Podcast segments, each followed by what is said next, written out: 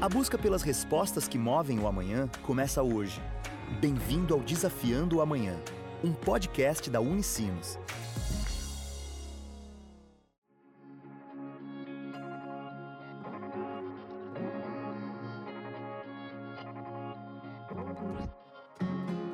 Olá!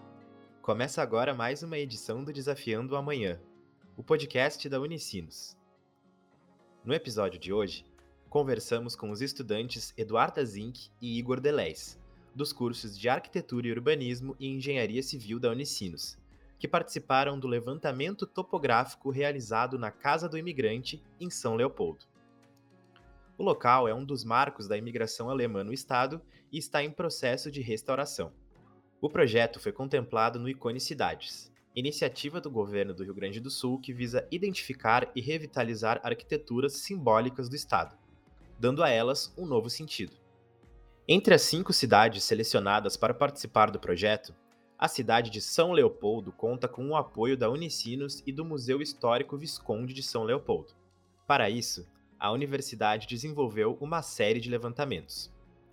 Na parte de topografia, depois da obtenção de coordenadas georreferenciadas, os alunos de três atividades acadêmicas levantaram o limite da área e informações sobre o local, desde a vegetação até edificações. O estudante de Engenharia Civil da Unicinos, Igor Delez, explicou o que são essas atividades. O levantamento topográfico, basicamente, é como a gente chama medir um terreno, tá? Esse é um levantamento topográfico. Quando tu tem uma área que tu quer medir os limites do teu terreno, que tu quer, por exemplo, saber uh, se tem árvore, o curso de um rio, alguma coisa assim, a gente chama de levantamento topográfico. Quando ele é planimétrico, significa que a gente pega apenas as distâncias horizontais. Ou seja, a gente considera que o terreno é totalmente plano. A gente não pega a altura, se o terreno é um desnível, a gente não pega nada disso. É só a planimetria, como se ele fosse plano. Quando ele é altimétrico, aí a gente considera os desníveis. Daí a gente realiza a altimetria, que é se tem lomba, se não tem, enfim. E aí, quando ele é plano e altimétrico, é quando a gente faz as duas juntas. A gente pega as, a gente pega as distâncias, uh, as coordenadas, como se fosse no plano, e as que a gente chama de curvas de nível, que são os desníveis do, do terreno. Aí, o georreferenciado basicamente é dizer aonde que esse terreno está no mundo. Parte do primeiro grupo de alunos a ir até o local, a estudante do curso de Arquitetura e Urbanismo da Unicinos, Eduarda Zink, conta como foi a saída a campo até a casa do imigrante. E aquele dia estava chovendo. E um levantamento, né, ele nada mais é do que a gente vai num terreno para fazer as medições dele a partir de um equipamento específico da topografia, né? Que é o, o que vai nos dar todas as medidas do terreno, tanto de alturas, de, de níveis que tem de diferença, uh, nos dá também as árvores que tem naquele local, os muros, qualquer tipo de, de influência no terreno, sabe? Tudo que pode influenciar dentro da obra, quando forem feitas algum, algum tipo de coisa, a gente tem que ter todas as informações possíveis daquele terreno. E então o levantamento ele, ele nos diz isso, né? Ele diz o que, que tem ali no terreno, o que, que não tem, o que, que vai fazer os níveis mudarem, etc. Quando a gente chegou lá, tava aquela chuvarada, que a gente não sabia como que ia parar ou não. Mas como a gente não tinha uma outra oportunidade para fazer esse levantamento, a gente, eu, a professora e a turma, a gente resolveu continuar lá, apesar do mau tempo e dos desafios para finalizar o levantamento, né? Então, por causa dos equipamentos eles serem super delicados, a gente teve que ter todo um cuidado com os guarda-chuvas. A gente trouxe uns. Não era nem guarda-chuva, né? Era um guarda-sol, assim, bem grande, para a gente conseguir fazer todo o processo sem nada ser quebrado ou sem prejudicar de nenhuma forma o levantamento, né? Porque tem que ser bem exato e muito preciso. Na Unicinos, desde o segundo semestre de 2018, Igor trocou o curso de Engenharia Mecânica pelo de Engenharia Civil, que cursa desde 2020. Morador de São Leopoldo e conhecedor da Casa do Imigrante, Ele conta que tomou um susto ao encontrar o espaço e a estrutura do monumento tão degradados. Para mim, que sou de São Leopoldo, que já conhecia a casa do imigrante, é meio. Tu meio que te assusta, assim, porque ela tá bem degradada, assim, sabe? A estrutura, o pátio também precisava de manutenção. Então, logo de início, assim, eu meio que dei uma assustada. Fiquei, nossa, a casa do imigrante tá nesse estado. Mas, enfim. A minha turma foi a segunda a ir pra casa do imigrante. Uh, então já tinha, já tinha lá instalados dois marcos geodésicos que, deixa eu explicar, eles, os marcos geodésicos, eles são lugares aonde tu já sabe as coordenadas dele, ou seja, são lugares que tu já tem o georreferenciamento dele, são lugares aonde tu uh, se a pessoa que tá lá no Japão, tu der as coordenadas daquele marco, ela vai saber onde tá, entendeu? Tu sabe aonde que ele tá no mundo, assim.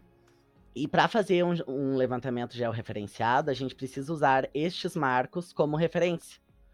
Porque senão a gente não tem como né, uh, colocar esse terreno no, no georreferenciamento.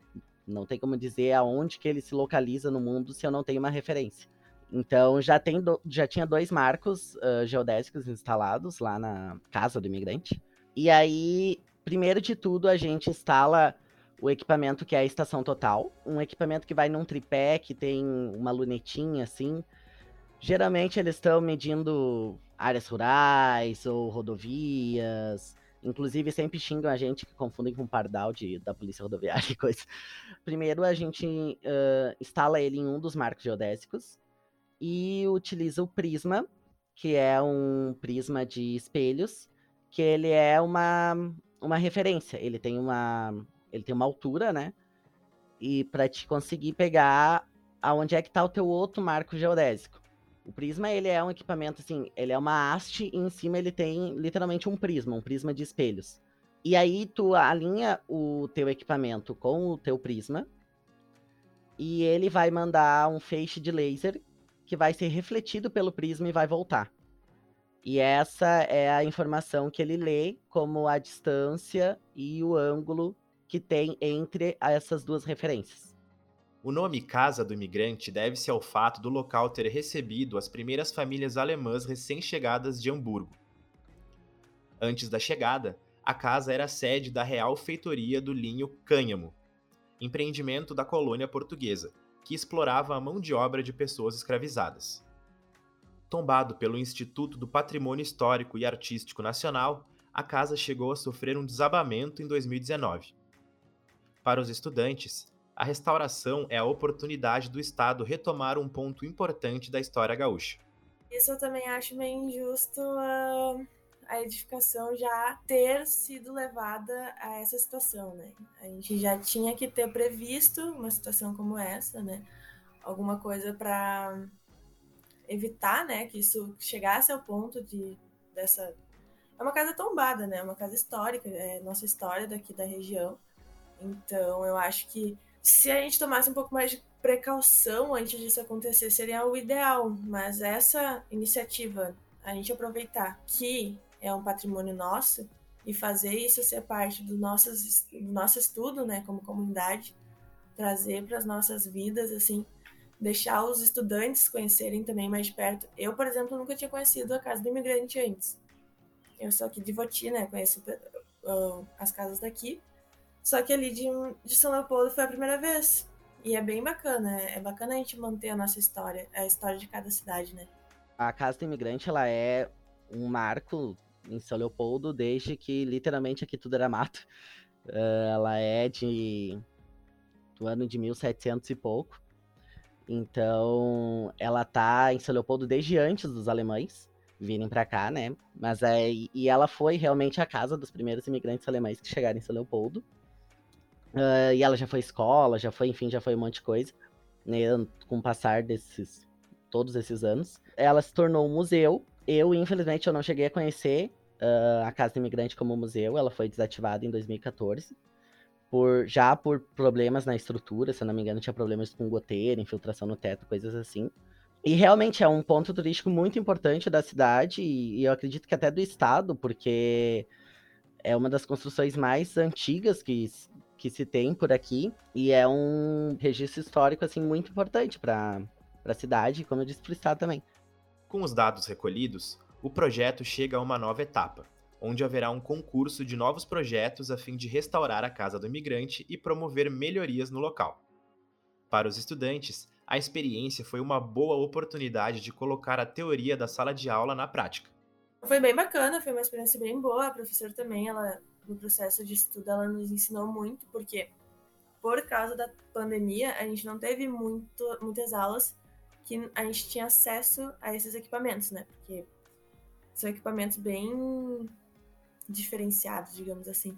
Ele, ele pode medir um ângulo tanto vertical quanto horizontal. Então, a partir disso, a gente consegue fazer todas as medidas do terreno, né?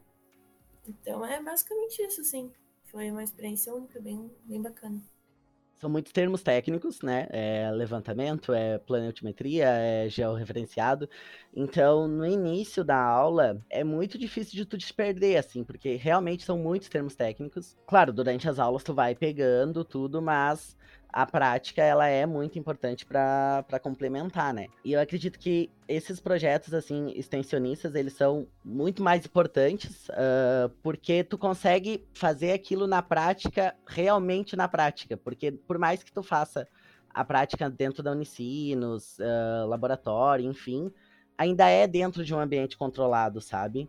Não é o mundo totalmente real do, de como é feito o levantamento. Por exemplo, a gente tinha, teve problema de ter que tirar os matos da frente, sabe, para fazer isso. No levantamento que a gente fez na Unicinos não, não houve problema. Então, realmente, assim, esses projetos extensionistas que a gente vai para a rua, que a gente vai para fora, para outros lugares fora do ambiente da universidade, eles são muito importantes, até porque muitos de nós não, não conseguem trabalhar na área uh, antes, enfim, de algum estágio, ou realmente, assim, conseguir um emprego, sei lá, de auxiliar de topografia antes de se formar. É muito complicado, sabe? Então, realmente, esses projetos, eles são extremamente importantes e são muito complementares para para nossa formação, porque a gente consegue realmente, enfim, entender como aquilo realmente funciona na prática, sabe? E esse foi mais um episódio do Desafiando o Amanhã o podcast da Unicinos. Se curtiu o episódio, compartilha nas redes sociais e marca a gente. Para saber mais do que rola numa das maiores instituições privadas do Brasil, visite www.unicinos.br. Até a próxima. Tchau!